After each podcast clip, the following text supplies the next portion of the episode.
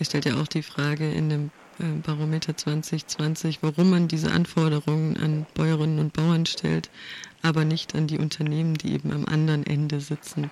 Das wäre ja auch eine Möglichkeit. Und ähm, das ist ja auch eine lange anhaltende Kampagne, die Kampagne Lieferkettengesetz ähm, wo inzwischen auch Unternehmen selber sagen, es braucht eine verpflichtende gesetzliche Regelung mit Sanktionen. Frankreich macht es vor, seit 2017 gibt es dort das äh, Devoir de Vigilance Gesetz, in den Niederlanden seit 2019 in der Schweiz ist es gescheitert. Aber ähm, in letzter Zeit geistert das immer mal wieder durch die Medien. In, Im Frühjahr sollte es ja kommen. Dann hieß es, ah, wir müssen jetzt nach uns selber schauen, so nach dieser Faden, mit der fadenscheinigen Begründung der Pandemie, dass die Wirtschaft hier eh schon geschwächt würde, obwohl ja alle davon was haben würden, wenn es ein, so ein Gesetz endlich geben würde. Ist da irgendwas passiert in dieser Richtung? Ja, das Interessante ist, dass mehrere große Unternehmen des Kakaosektors Ende letzten Jahres gemeinsam mit Nichtregierungsorganisationen ähm, gefordert haben, dass es so ein Gesetz gibt, am besten direkt auf EU-Ebene. Und der Hintergrund ist, dass wenn ich eine Tafel Vollmilchschokolade nehme, da im Moment für ungefähr 7 Cent Kakao drin ist. So Vollmilchschokolade mit 30 Prozent Kakaoanteil. So, davon gehen vielleicht vier bis fünf Cent zu den Bäuerinnen und Bauern in Westafrika. Wenn ich das verdoppeln würde, wenn wir ehrlich sind, würde es als uns als Kunden, Kundinnen nicht wesentlich stören. Wir können uns immer noch Schokolade leisten. Für die Bauern wäre es eine Verdoppelung der Einkommen. Jetzt sagen die Unternehmen, wenn ein einzelnes Unternehmen das tut, dann ist es auf dem Regal plötzlich teurer als der Wettbewerber und verliert, verliert Marktanteile. Also wer sich zuerst bewegt, das ist nicht nur bei Kakao so, sondern auch bei anderen Produkten, wo die Preise zu niedrig sind, wer sich zuerst bewegt hat, verloren. Das ist der Grund, warum mehr und mehr Unternehmen fordern, dass die Bundesregierung und die EU gesetzlich vorschreiben, dass alle Unternehmen in ihren Lieferketten Menschenrechte, grundlegende Menschenrechte endlich einhalten müssen. Weil dann werden Produkte ganz leicht in der Regel, aber eben für die Produzenten und Produzentinnen schon signifikant ein bisschen teurer und der Wettbewerber muss es auch machen. Das Problem, was wir im Moment in Berlin haben, ist, dass das Wirtschaftsministerium auf Druck der, der Industrie- und Wirtschaftsverbände das Ganze blockiert seit Monaten. Es gibt eine klare Forderung auch von vielen einzelnen Unternehmen, das zu machen. Es gibt eine klare Vorgabe der äh, Vereinten Nationen seit 2011, ja, Leitlinien für Wirtschaft und Menschenrechte zu erlassen. Und die Bundesregierung ignoriert die UN-Vorgabe.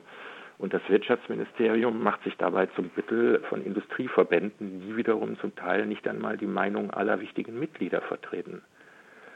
Also das ist schon ein Armutszeugnis, was wir da gerade sehen, dass die Bundesrepublik als Exportweltmeister Angst davor hat, vorzuschreiben, so etwas Grundlegendes wie Menschenrechte in Lieferketten einzuhalten.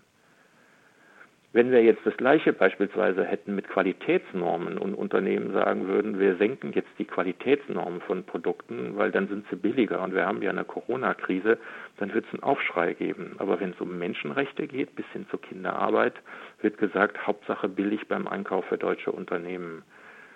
Das ist zynisch und hier wird dann die Covid-Krise benutzt, um ja, einfach Dinge zu tun, die schon längst hätten geschehen müssen um das zu verhindern. Jetzt gibt es ja auch in der ghanaischen Zivilgesellschaft Initiativen, es gibt Zusammenschlüsse von Bäuerinnen und Bauern.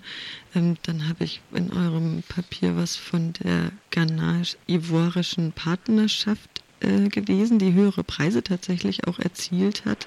Was ähm, schaffen denn solche Partnerschaften oder solche Initiativen vor Ort, um die Situation zu verbessern vielleicht? Ja, die Bäuerinnen und Bauern in Westafrika, das sind da äh, geschätzt rund drei Millionen, ähm, sind bisher eben nicht organisiert und haben keinen Einfluss auf die Preise. Der Preis wird vom Weltmarkt gemacht und wenn es ein Überangebot am Weltmarkt gibt, dann fällt der Kakaopreis, auch wenn das für die Bäuerinnen und Bauern bedeutet, dass sie ihre Kinder nicht mehr zur Schule schicken können und sich zum Teil nicht mal mehr drei Mahlzeiten am Tag leisten können. Und äh, lokale Organisationen fordern auch seit Jahrzehnten, dass die Einkommen der Bäuerinnen und Bauern steigen müssen und dass man ihre Grundrechte berücksichtigt bei der Kreisgestaltung. Das findet bisher aber nicht statt. Die Regierungen der d'Ivoire und Ghana sind dann jetzt hingegangen zur jetzt zum 1. Oktober gestarteten Erntesaison und haben einen Aufschlag von 400 US-Dollar auf den Kakaopreis verhängt und dieser Zusatzpreis soll dann als Prämie an alle Bäuerinnen und Bauern fließen. Das haben sogar viele Unternehmen aus der Kakao- und Schokoladenindustrie begrüßt, weil das sozusagen wettbewerbsneutral ist. Das ist etwas, das zahlen alle. Jetzt haben wir im Moment aber die Situation, dass die Nachfrage ein bisschen gesunken ist und das Unternehmen anscheinend, das waren Beschuldigungen aus den letzten Tagen, versucht haben, statt diesen Kakao mit dem Aufschlag, der die Situation der Bauern und Bäuerinnen verbessern soll, Kakao aus Nachbarländern oder aus Lateinamerika zu kaufen, wo es diesen Aufschlag nicht gibt. Also einerseits rufen Unternehmen dann nach einem Handeln und nach steigenden Preisen und andererseits, wenn dann einzelne Produzentenländer die Preise erhöhen, gehen sie woanders hin und unterlaufen das Ganze. Das zeigt auch nochmal, wie notwendig ein Lieferkettengesetz ist. Die Produktionsländer Ghana und Cote d'Ivoire sitzen jetzt da, werden eventuell einen Teil ihres Kakaos nicht los, weil die Unternehmen sich woanders eindecken, müssen die Versprechen gegenüber ihren Bäuerinnen und Bauern brechen, weil sie einfach keine Macht haben, den Weltmarktpreis zu beeinflussen. Die Prämie war ein Versuch, mal sehen, ob sie das äh, durchhalten können gegen den Widerstand einzelner Unternehmen. Wenn aber die Unternehmen verpflichtet wären, von ihrer Seite aus menschenwürdige Einkommen der Kakaobäuerinnen und Bauern zu garantieren, dann wäre die Verantwortung endlich da, wo sie liegen muss, nämlich bei denen, die die Preise machen. Politik mit dem Einkaufskorb heißt es in der Fairtrade-Szene gerne. Also in den vergangenen Jahren kaufen ja mehr und mehr Leute in Deutschland zumindest Fairtrade-Produkte ein, so sagt die Statistik. Aber die Arbeitsbedingungen in den Ländern des Südens bleiben miserabel oder werden sogar noch schlimmer. Unabhängig davon, wie wir uns verhalten, Schokolade von illegal gerodeten Flächen findet seinen Markt. Die Leute essen weniger Fleisch, aber trotzdem soll mit Mercosur dieses Freihandelsabkommen äh, argentinisches Rind gegen deutsche Autos getauscht werden. Stimmt das denn überhaupt, dass wir wirklich was mit unserem Einkauf bewirken können?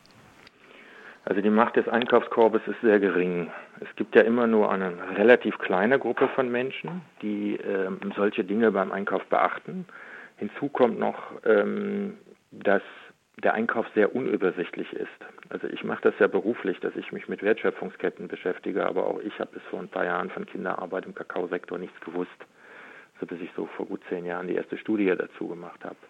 Ich mir jetzt vorstelle, dass ich in den Supermarkt reingehe, wo mir mittlerweile eine Flut von Siegeln auf verschiedensten Produkten entgegenschaut und ich dann immer wissen muss, welches von diesen Siegeln ist reines Greenwashing und welches bringt tatsächlich was, damit bin ich überfordert.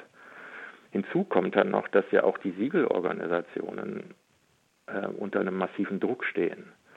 Fairtrade hat einen Mindestpreis für Kakao, äh, immerhin, also Rainforest Alliance und UTZ, die anderen großen Zertifizierer, die vor kurzem ja verschmolzen sind, äh, haben noch nicht mal einen Mindestpreis, aber auch der Mindestpreis für Kakao bei Fairtrade deckt bei weitem nicht ab, dass die Menschen, die auf zertifizierten Plantagen arbeiten, ein existenzsicherndes Einkommen haben.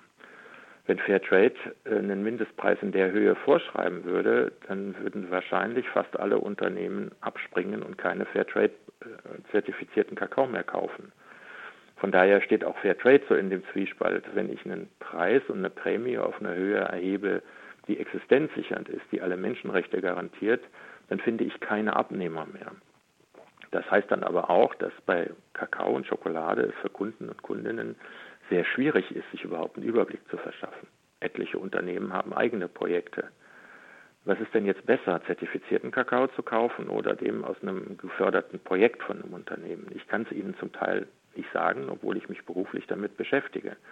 Und das zeigt wieder, wie dringend wir eigentlich eine gesetzliche Vorgabe brauchen. Es ist nicht die Verantwortung des Kunden herauszufinden, ob etwas ohne Menschenrechtsverletzungen hergestellt worden ist. Es ist die Verantwortung der Unternehmen. Das sind die Vereinten Nationen, die OECD, äh, die ILO, ganz klar.